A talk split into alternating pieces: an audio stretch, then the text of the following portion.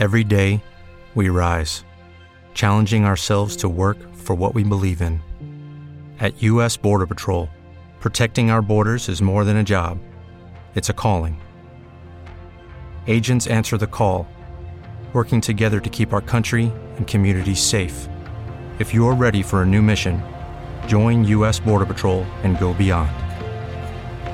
Learn more at cbp.gov/careers.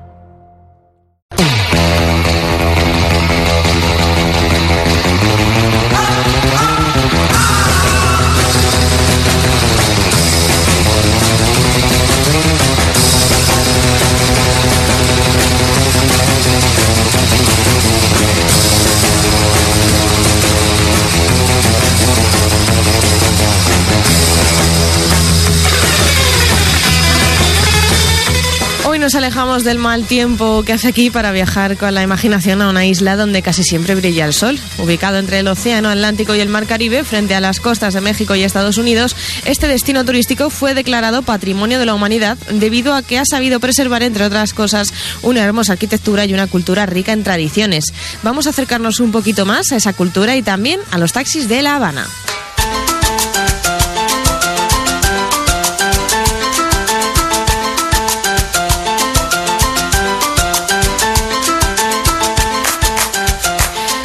Por La Habana podemos ir andando, obviamente, en bicicleta, en ferries de pasajeros, en tren, en autobús o buses turísticos, pero también encontramos medios de transporte más peculiares, como por ejemplo coches de caballos, bicitaxis y cocotaxis, y por supuesto los taxis de toda la vida, muchos de ellos de los llamados almendrones.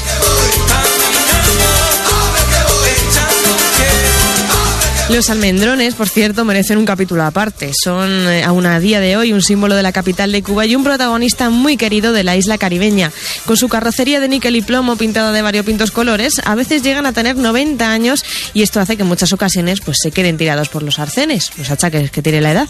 Los almendrones son vehículos americanos fabricados antes de 1960, año en el que entró en vigor el embargo aplicado por Estados Unidos y la economía comunista suprimió la incipiente entrada de vehículos en la isla. Mercury, Ford, Chevrolet o Cadillac son algunas de las marcas que aún circulan por Cuba, posiblemente el depósito de coches antiguos en funcionamiento más grande del mundo. En la isla existen unos 75.000 vehículos estadounidenses fabricados entre 1920 y 1950, de los cuales unos 10.000 transitan diariamente por La Habana. Muchos son de uso particular y otros andan con su cartel de taxi. Montar en ellos puede ser un desafío a la física, sobre todo por el tema del espacio, pero oye, también una aventura. Manolito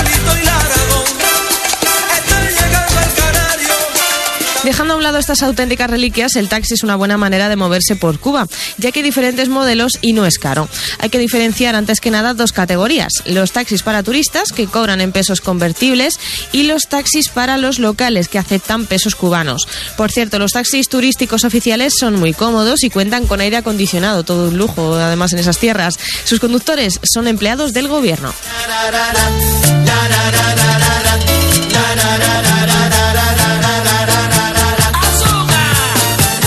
Como sea, los taxis oficiales suelen ser de color blanco. Hay diversas compañías y abundan a las puertas de los hoteles más importantes, aunque también puedes pararlos, por supuesto, por la calle.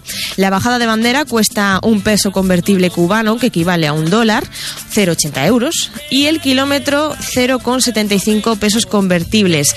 Se suele cobrar un suplemento en el caso de que el taxi sea un coche superior, por ejemplo, un Mercedes. Además, se recomienda dejar un 10% de propina como apreciación del buen servicio. Fuerte y Como siempre hay que tener cuidado con los taxis privados ilegales, eh, ya que te expones a dos opciones, o que te timen o que sea más barato pero te dejen en mitad de un camino por miedo a ser detenidos. Por otra parte, entre los taxistas, aunque sean legales, hay costumbre de pactar el coste del viaje con el pasajero antes de salir y no poner en marcha el taxímetro, que lo llevan. Normalmente el precio es el mismo, solo que si ponen el taxímetro el dinero va para el Estado y si no, para el bolsillo del taxista. Si nos parece caro el trayecto, pues es mejor pedir que te activen el taxímetro. Todo es tan relativo. No La entrada a la ciudad más cercana, si vas en avión, es el Aeropuerto Internacional José Martí, a 25 kilómetros al suroeste de La Habana. Entre el aeropuerto y el centro de la capital prácticamente no existe transporte público, pero un taxi estándar te costará aproximadamente 20 pesos cubanos por un trayecto de 40 minutos.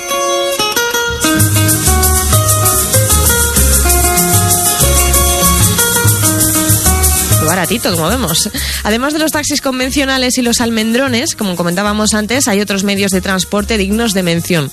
Uno de ellos eh, son los cocotaxis, una especie de moto de tres ruedas, como un triciclo, cubierta con una carcasa esférica abierta en su parte frontal y con espacio para el conductor y tres pasajeros. Cuestan algo menos que un taxi normal y aunque suelen ir a pedales, algunos funcionan con un pequeño motor que ayuda al conductor en las salidas y en las cuestas. Los hay solo para cubanos, que están pintados de negro y otros que son solo para turistas, pintados de amarillo. Por otro lado, otro medio de transporte mm, similar y también un poco peculiar es la bicitaxi, pero es, eh, como decimos, es parecido pero más lento. En realidad es otro triciclo gigante que además del conductor puede llevar a dos pasajeros. La tarifa debe acordarse con el conductor, pero también cuesta algo menos que un taxi convencional, ya de por sí bastante baratos, como hemos visto. En teoría no son, eh, eh, en teoría son solo para cubanos, no son para todo el mundo y no les está permitido por ejemplo, aceptar turistas, pero la normativa hay que decir que no es muy estricta y suelen evitar las calles más céntricas para evitar controles policiales. Y ahora como no tengo,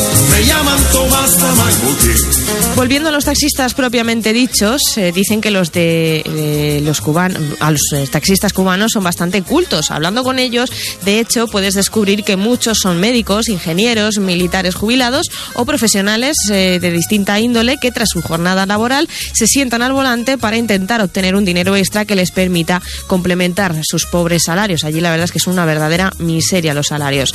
También hay quien dice que los taxistas habaneros parecen cuando hablan, pero no lo son. Ellos, como numerosas personas que puedes encontrarte por las calles, critican abiertamente al gobierno. Es habitual, cuando subes a un taxi en La Habana, escuchar una disertación sobre las, las penurias cotidianas, pero no hay mejor contacto con un pueblo, eh, no hay mejor contacto de pueblo a pueblo que viajar en un taxi de otro país. Y además, en este caso, por poco dinero, por poco más de un dólar, puedes conocer la otra cara de La Habana, la que no aparece en las postales. Cuchi, charandonga en el alto del puerto. Un taxista habanero también puede ser un buen guía turístico y su coche un medio fantástico para conocer y visitar la capital cubana. En un recorrido por La Habana es posible probar la exquisita eh, gastronomía caribeña, que por cierto tiene mucha influencia de la española. Platos típicos son, pues por ejemplo, el congrí o la sopa, eh, la ropa, la ropa vieja, eso nos suena, ¿verdad? Y también podemos visitar diversos lugares turísticos como La Habana Vieja, el Parque Histórico Militar de Morro Cabaña, el Centro Habana, el Vedado, el Malecón, la Plaza de Armas, la Catedral, el Capitolio o el Museo del Puro. También es el paraíso de los cócteles, como sabéis, y por supuesto del ron. Pero después de tomarte un par de piñas coladas, un par de mojitos o de daiquiris, pues hombre, lo mejor es que vuelvas al hotel o donde sea que te alojes en un medio seguro y económico, el taxi